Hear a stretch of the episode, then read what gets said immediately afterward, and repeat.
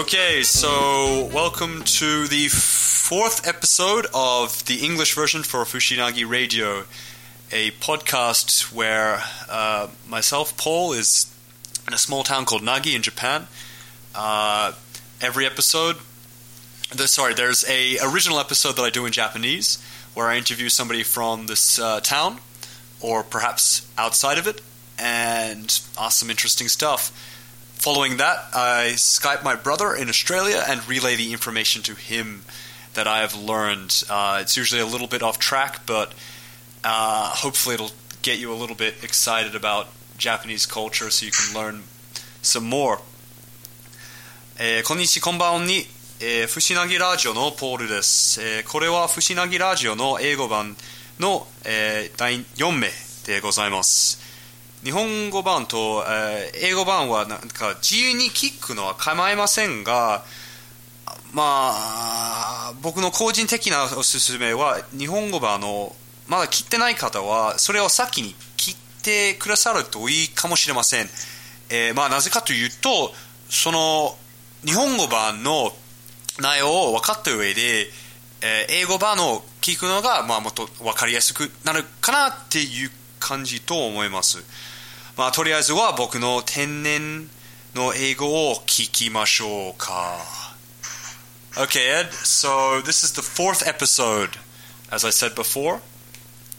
Uh, did you want to talk a little bit about yourself before we get into it? Because it sounds like you've had a little bit happen in your life.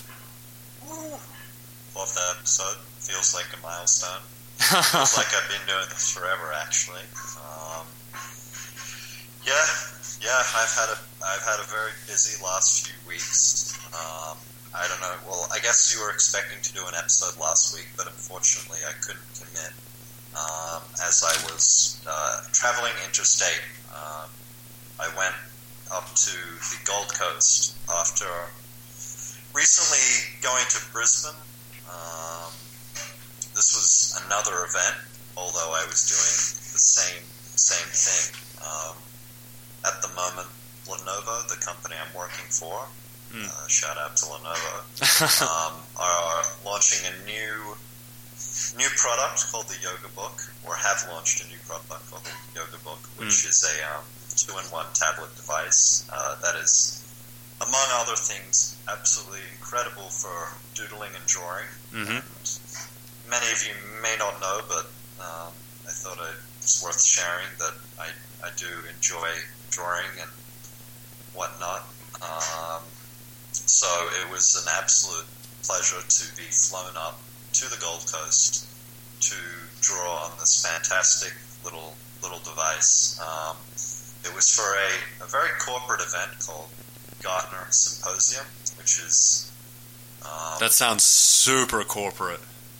yeah, it's, it's a pretty big deal, um, apparently. And I think most recently, actually, there was an event in Osaka, but I could be wrong about that. But Okay, they okay. had them pretty frequently, and um, I think ticket ticket prices cost somewhere between like three hundred and five hundred dollars or something. So it's Wow. it's not a cheap event, but um, yeah, it's it was. I think the main main speaker was that some guy who like turned around Lonely Planet, the travel guide, Mm. and uh, brought it into the digital age. I, I didn't actually see any of the talks, but I think that was one of the main draw cards, the lineup. Ashton Kutcher wasn't there? Um, unfortunately, not. Ashton Kutcher is, um, although he still has ties to Lenovo, um, he now works primarily, or maybe even exclusively, with Moto, Motorola, which is um, our mobile subsidiary uh, that we recently bought from Google. Are you guys Motorola? Motorola was purchased by Google, and Yeah. then Google sold it to us at Lenovo. Wow. Okay. Um, yeah, a little bit of trivia there for you. Uh, so yeah, I went to this uh, Gartner Symposium, which was up in the Gold Coast, which is uh, it is the Las Vegas of Australia. Um, someone, I think I can't remember what. Someone tried to make another analogy, but um, no, you know what? I'll take that back. It's not the Las Vegas of that that's what that's what someone else tried to say. It was the Las Vegas. It's not. It's it's the Florida of, of Australia, and um, maybe maybe Brisbane as a whole is the Florida. But just to reinforce my point, there's literally a suburb called Miami no. In the Gold Coast. Really? I you not. I thought Australia was almost exclusively Aboriginal names, but there you have it. We have uh, Miami, um, and it's it was so loud. Hold on, hold on. Were you in Miami? The the Gold Coast, Miami. Yeah, the Gold Coast, Miami. We we drove through it. Okay. um, or the taxi driver drove through it. They had like a, a Hollywood kind of sign with like the like it just this massive sign saying Miami on like a football field. It was yeah, it was insanity. But that was just that was one of the things we drove past. For the most part, um, Hold on, hold on. Uh, wouldn't it sound different in an Australian accent, though? I'd love to know. Well, uh, it's a bit hard for us because we both, despite being Australians, despite having lived in Australia for as long as we have, over 10 years now, uh, for some reason we haven't been able to shake our, uh, well, in, in your case, base American accent, and in my case, uh, flat international. Uh, so we don't actually know what things sound like in an Australian accent, but what, what do you think? Miami? Mi- I can't say it. Miami. Look, I, I, I, I just want to talk about that point for a second there because it feels like it's getting even worse than usual. At this Gartner Symposium, the amount of people who asked me where I was from was ludicrous. But maybe that's also because it's an international event.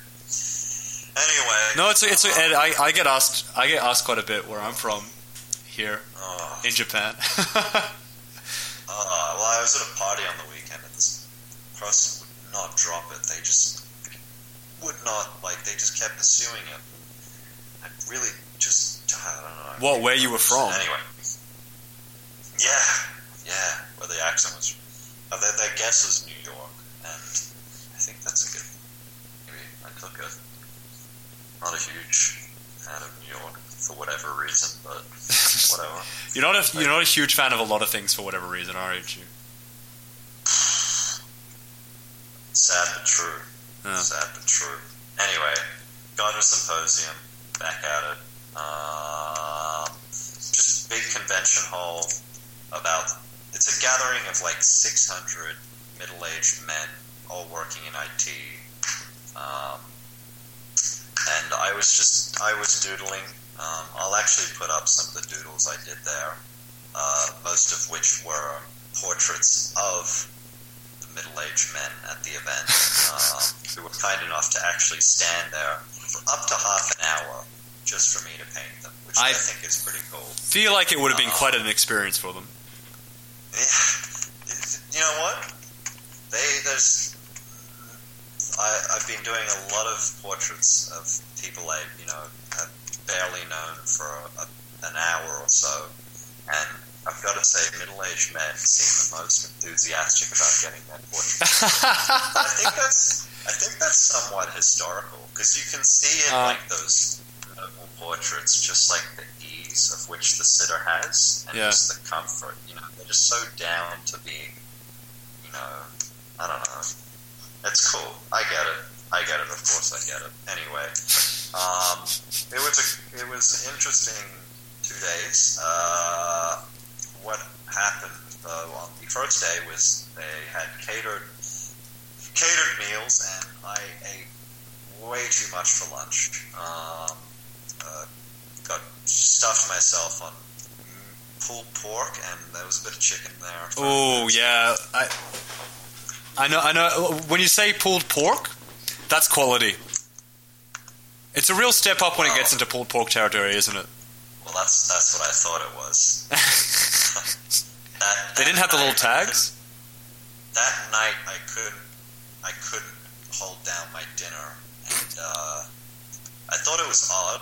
I thought it was just because I had eaten so much for lunch, but I I just I literally could not finish my meal, and uh, I, I thought, well, whatever, okay, I'll I'll deal with that, and uh, got home, Oh, sorry, I I was staying at the Hilton Hotel. Shout out to Hilton. Bollocks, really? Um, on the oh, shit. floor of a three-bedroom, just extravaganza. I kid you not, this place was bigger than where I'm currently living and where I used to live.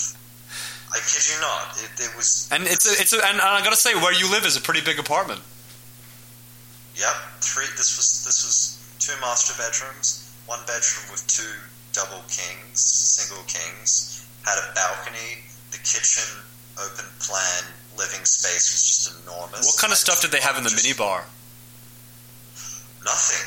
No, nothing. See, this is this What? is the surprise that the Hilton is really lacking in its free services. I think I couldn't even get. Whoa, yeah, hold on, hold on a second. I think you're probably overestimating the idea of free services within hotels. You don't get much beyond people making your bed for free. Yep, I didn't get I didn't get Wi-Fi, and I didn't. Get, Oh, okay. Um, I didn't get a breakfast. Um, Yeah, no, brec- breakfast isn't going to come for free, but I guess in this day and age you expect Wi-Fi, don't you? uh, stayed at the um, what are they called? Uh, the something beginning with M, and it's not the Marriott, the Mercure. And the Uh, Mercure provided it was it, it was a sucky breakfast, and the, the bacon was like really fucking plasticky. But yeah, it was not not great. Anyway, um, yeah, the next day rolled around, and um, I uh, I just just you know had a pretty good day. Did a lot of painting. Basically painted the entire time. Um, I actually got my caricature done, which I'd like to put up eventually. Oh, please do. um, well, pretty interesting. I don't know if you've heard the news. Well, this cartoonist was from Dreamworld, and it just so happened that the day I came into Dreamworld, and I'm not sure if they've reported about it in Japan. Oh no, I, I heard about it. Ed. I heard about it. Yeah, extremely, very tragic um, ex, uh, incident in the uh, Dreamworld theme park, in which a ride toppled over and uh, a few people were killed. Um, yeah, so that guy was working at Dreamworld as a professional caricature artist, and he was told me he was doing around sixty caricatures a day or something, uh, something crazy like that. Wow. It was a lot of fun though. Um, I do have a caricature of, of myself now, and I think he did a fantastic job.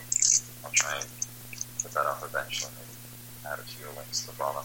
Anyway, I um that night after work we went and um, kind of celebrated, had our beverages, and at about uh, 9 p.m. I alcohol just wasn't. I only had like two beers or something. wasn't really affecting me, and at the same, and I also started to feel a bit of a, uh, I don't know, a bit, a bit ill, and uh, went over to the. Um, I'd actually been talking about this quite extensively past few weeks with um, various people about tactical vomits. Um, I'm sure everybody really enjoyed those conversations. yeah, you should you should actually try and find if there's a Japanese expression for it because apparently there's a French expression, which doesn't surprise me at all. Uh, I can think of a couple of ways to express it in Japanese. On- anyway, I, Shi- uh, shinobi haki. you say that again. shinobi haki. Sounds great. Well, you know how there's the ninja word sh- shinobi, right? I'm sure you've heard that word before. No, not like shinobi is actually like shinobu is to sneak, and so just the the way you would grammatize it would actually come out as shinobi. So shinobi haki is literally sneaky vom. Haki is bomb. Ha, ha- so, haku, the the verb haku is to throw something up. So throw up.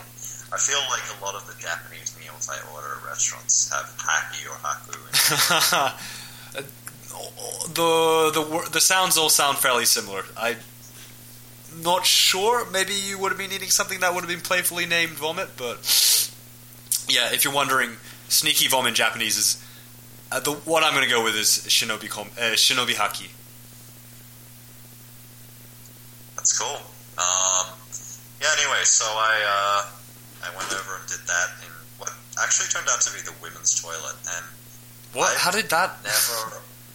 I must have been pretty out of place or just out of sorts. Um, like I said, I wasn't did not feel intoxicated. I had two beers and that was it. Um, and yeah, I actually I was I didn't think I was, and I was very lucky because I actually didn't have any encounters um, with any women in the toilet. But I feel like the toilet stall next to me was two girls talking about how much cleaner their toilet was or something. So I thought they were in the wrong stall. Anyway, weird, just super strange. Went with the moment. Came back out, sat sat at the table, talked a little bit more to my um, co-workers about good conversation actually about art. But anyway, um, and then within 20 minutes I had to go again, and it was a lot worse this time. And from that point on, and until 4 a.m., um, I was I was I had food poisoning, and oh no! Truly the what, truly one of the worst experiences in recent memory. Um, I was clinging to the bathroom floor, um, for, uh, pleading God for mercy. I was, it was, it was awful. I thought I was going to die. I know that sounds dramatic, but I legitimately thought You didn't have anybody to take care of you? Hell no. Where were the, the red frogs? this is actually yeah. You're you're just a little bit too late for schoolies. Too early, I think. I think school year starts next week. No, it's the September thing, isn't it? Oh no, I think you're right. Actually, yeah. Sorry. I man, HSC wasn't that long ago. so that was yeah, that 4 a.m. That's that's rough. Um, eventually got to sleep at 4 a.m. Woke up the next morning, still feeling very, very sick. Um, I went over to.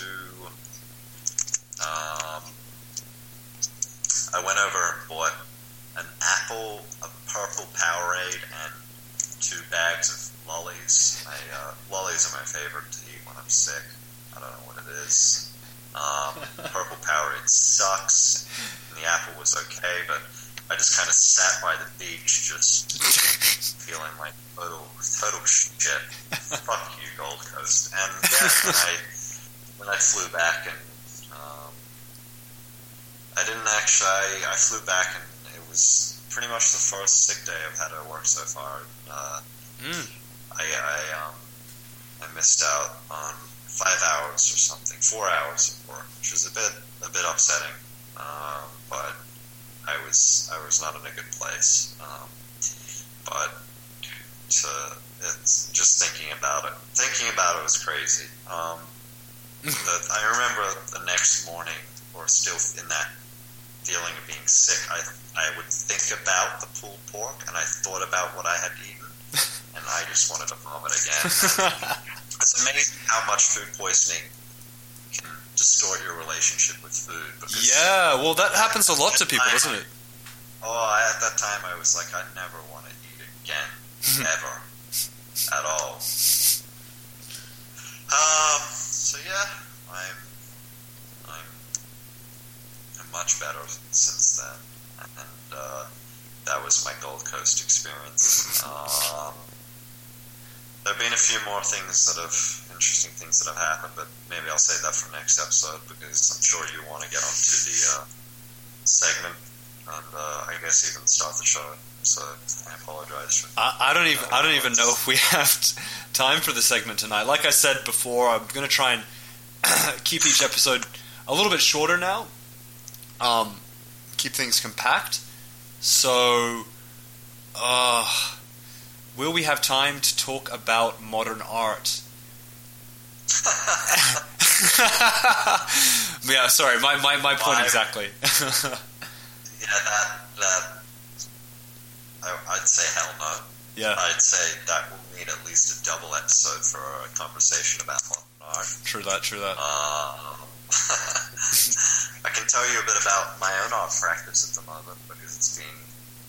Um, All right, go ahead. You've got you've got. A, I'll, I'll I'll cut you off in a couple of minutes, but yeah, go ahead. You've got a couple of minutes to talk about your art. Alright, alright. Well, um, uh, where do I begin? I I I don't know if I've mentioned it or if Paul's mentioned it on the show, but um, my my preference, or I guess what I do mostly at the moment, is portraits of people. Um, something I've been doing for a long time now. Yep. Um, Ages. I don't know what it. I don't know what it is, but I, I love portraits, and I've been doing. I've been drawing portraits from life, so I'll get people to come around to my house and sit on the couch, and I'll spend an hour or so um, drawing away. Um, that process is um, been through some interesting, interesting uh, turns, um, to say the least. Most recently, um, my um, incredible roommate, French roommate Alexia, um, who's an international student uh, here from France, um, has had the brilliant, or so maybe I should shout out her friend, has had the brilliant idea of actually putting up an ad on uh, on a Facebook group of French people in Australia. really? Sorry, French people in Sydney, which is 10,000 people strong. And uh, she put the ad up, um, and uh, within a few minutes, we had hundreds of replies um, No shit. to the point where Alexia made a spreadsheet um, complete with the person's name and uh, photo and uh, contact details. And so we've procured a small agency of models. Um, uh, it, it, it is at a price. You'll, you'll be happy to hear that. How I much are you charging? paying. Um, it's funny because before this even happened, I maybe I should give a little bit of a preface, but I've since since since I was 15, I think was the first time I've tried to harass young women into sitting for my drawings, um, and it, I've had a success rate of uh, zero percent. Kid you not, um, with a few exceptions. Um, but uh, yeah, I, I actually most recently I tried to use a website, a modeling website, and that didn't work out. Um, that website I actually listed it as being fifty dollars for two hours. Uh, when I brought that up at my drawing class, I was laughed at by my students and teachers alike. Even the model laughed at me. Um, yeah, I thought. Look, I thought I was. I thought I was. I. I'm, I, don't consider myself a stingy person, and I wouldn't want to cut costs for something like this. And you know, I, I have a, a, a, a deep respect that no one will understand for the model because there's the, the, the model is, is, and I actually might leave you with a quote here, um, if you don't mind. So a quote that I think is kind of kind of cool, and I hope you can translate this in Japanese because I'm a big fan. But I read this recently in a portrait book that um, I bought a long time ago. Uh, John Howard Sanden, you might need to write this down because we're putting a little quote in here, but he said, uh, the, the model the model is the teacher. She says nothing, but tells you everything. Okay. E, あ何も言えずに教えてくれます I guess Very cool. I mean, I just it, it, that that has so much weight behind it. I think it's such a powerful statement. Ed, I'm gonna cut us off now. Just quickly gonna leave a message in Japanese. あの日本人のリスナーさんは、えーまた最後まで あ頑張って聞いてくれて本当にありがたいですね。あの非常に勉強になりましたよね。あの今度はまあもうちょっとゃ道からそらさないように、えー日本語版の内容について、えー話そうとしたいと思いますが、えー今回は楽しんでくれたらもう嬉しいですわじゃあ、え今度は、ま、今度までははい Bye, bye, this year. Okay, Ed, that's it for us. Awesome. All right. Thank you. Thank you for having me.